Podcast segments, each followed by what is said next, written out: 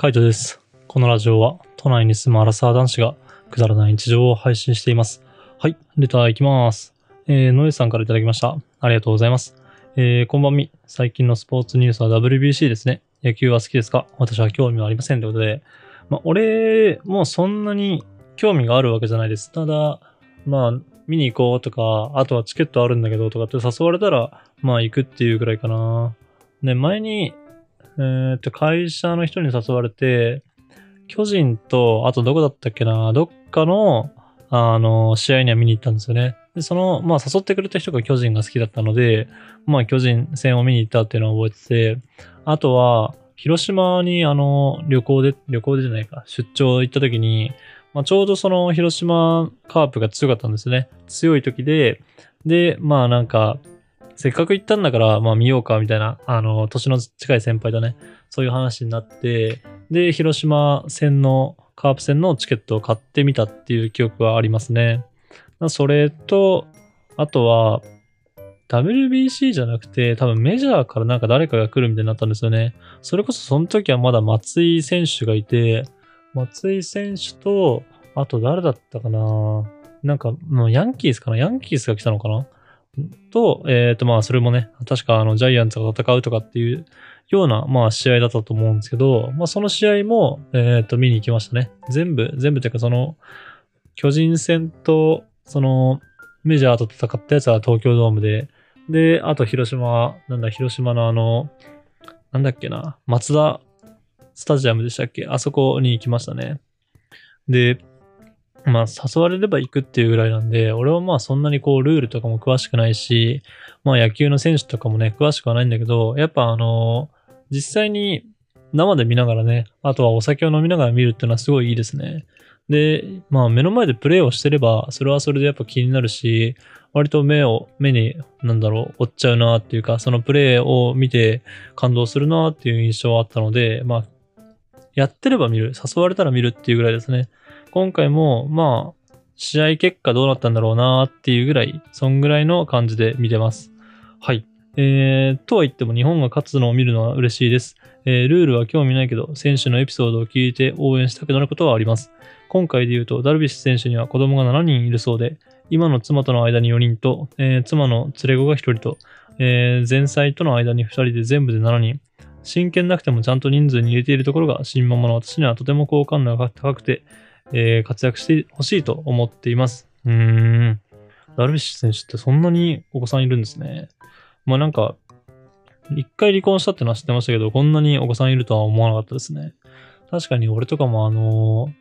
この WBC とかの大会になると、まあ他の大会もそうだけども、結構選手のエピソードとか深掘りしたりとかして、なんかこの選手は、まあこういう、あのーなんだろう、生い立ちっていうか、まあ人生を送ってきて、で、まあ大体テレビってこう逆境とかね、なんかこう苦難とかこのそういうのを、まあ描いたりするじゃないですか。だからそういうのを見るとやっぱこう感情移入してね、ああの、頑張ってほしいなとかって思ったり、それに、なんだかんだ言ってもね、あの、テレビでずっと試合を追うってわけじゃないけども、次の日の朝とかにね、ニュースで、まあ大谷選手が、えっ、と、スリーランホームランだっけな、打ったとか、あとは日本勝ったとか、そういう情報を聞くとやっぱ嬉しいなと思いますよね。うん。まあ、それぐらいですね。そんぐらい、あの、見るのはすごいいいなと思いますし、まあ、まだまだ、あの、これからもね、勝ち上がってって、で、ちょっと優勝してほしいなと思いますね。俺の WBC での記憶はやっぱこの、最初の方の大会だったのかなまだ高校生とかそんぐらいだったような気がするんですけど、まだ一郎選手とかも出てたような時で、で、なんかすごい、あの、勝った時、優勝した時は、もうなんか感動した記憶がありますね。で、俺よりも母さんの方が結構夢中になったんで、まあその時の印象も強くて、まあ今も見てるんじゃないかなってちょっと思ったりしてます。はい。えー、好感度の高いエピソードといえば、去年の EDM のおすすめしてもらって探している時に、ウルトラジャパンでマーティン・ギャリックスの照明スタッフが入国できなかったので、えー Z が代わりに照明担当したという話がありました。そういう多彩さとか人となりとかがすごく好きです。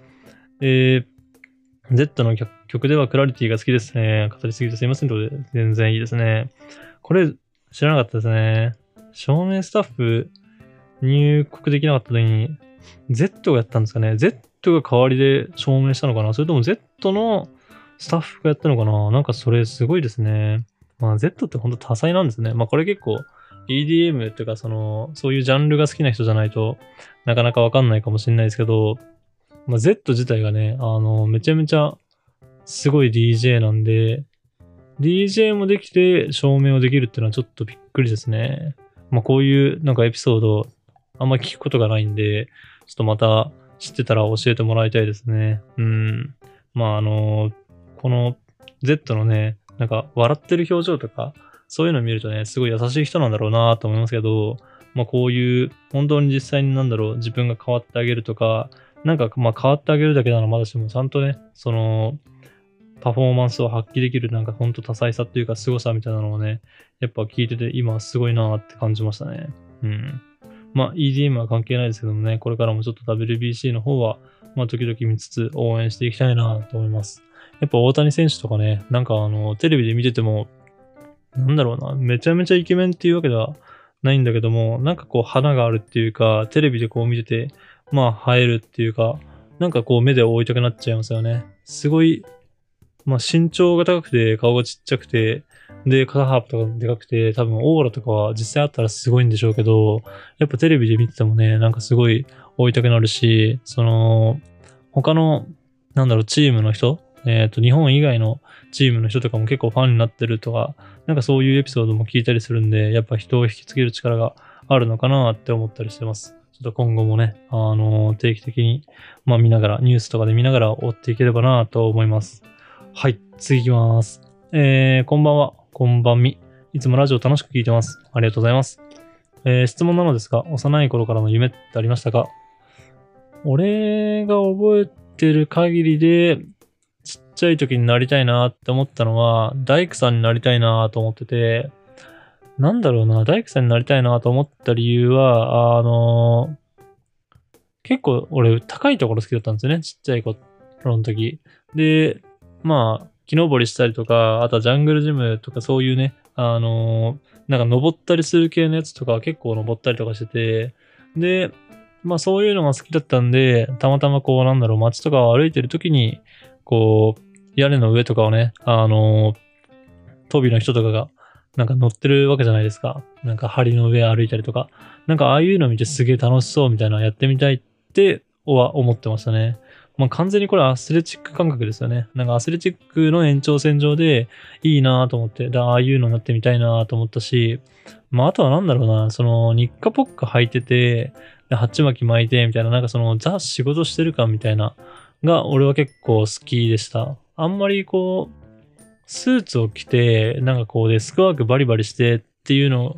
の印象っていうか、こう、イメージがなかなかつかめなくて、俺はね、あのー仕事のしての、仕事としてのこうイメージは、まあ湧くは湧くけども、なんだろうな。なんかあんまりこう楽しそうに思えなかったんですよね。このパソコンを叩いてるような、まあ仕事っていうのが。まあそれよりかはやっぱ自分自身体を動かすのが好きなんで、やっぱ大工さんとかそういうのがいいなと思いましたし、あとはあの、車のね、整備士っていうのかな。なんかつなぎ着て、車の下潜って、みたいな。そういう仕事とかも楽しそうだなと思ったり、あとなんだろう、この、まあ、汚れるは汚れるんだけども、まあその汚れてるっていうのはね、なんかこう仕事してる感があるなっていうか、まあ、そういう風に結構感じてたんで、昔からまあそういう仕事、あの、そういう風になってみたいなっていう夢ありました。大工さんか、まあ、ほんとちょっとたまにたまにというか、あと、少しの時期だけ、まあ車の整備とかね、整備士とかですかね。で、あともう一個は、えっ、ー、と、消防士になりたいと思った時もありましたね。まあ、消防士になりたいって思った時の理由は、あの小学校低学年ぐらいの時に、まあ思ったんですけど、なんか、学校に消防車が来たんですよね。あの、避難訓練かなんかをして、で、あの、学校に、あ、じゃあ、こう、避難訓練して校庭に出て、みたいな。で、その校庭に出たら、消防車が、あの、校庭の真ん中にね、止まってて、で、みんなでその消防車の絵を描くっていう、なんかそんなイベントが確かあったような気がするんですけど、俺、あんまり小学校の時の思い出とか、なんだろう、全然覚えてない方だけども、そのエピソードは結構覚えてて、で、その消防車、あの、乗ってる人とか、あとはまあその消防車自体が結構好きだったのかもしれないですね。あの消防車を運転してみたいなとか、まあ、それこそ、あの、はしご車とかだったらね、そのはしごに乗って、まあ、上の方まで行ってみたいな、みたいな。なんかそんな、その火事で人を助けたい、火事の時にね、あの、人を助けたいとか、あの、少しでも多くとか、なんか、あの、困ってる人を助けたいみたいな、なんかそんなこの高尚な夢っていうか、あの、思いじゃないですね。単純にこう、なんだ、消防車がかっこいいとか、その赤い車がかっこいいとか、あの、高いところに行くのが楽しそうみたいな。まあなんかもうそんな感じで、あの、まあ描いてたっていうか、夢持ってたっていう感じですかね。幼い頃からの夢っていう感じなんで、まあ、ちっちゃい時に思い描いたのはそれかなっていう感じで、で、今やってる仕事はそうなのかって言ったら全然違うけども、まあでも、それでもなんだろう、結構現場系の仕事ではあるんで、まあ体を動かしたりとかね、あの、汗水流したり、なんか手が汚れたりとか、服が汚れたりとか、まあそういう仕事ではあるんで、まあそういうこう、実際に体を動かしてる仕事とかをしてるときは、まあ楽しいなって思いますね。うん。俺は、この大工さんになりたいとかね、そういうエピソード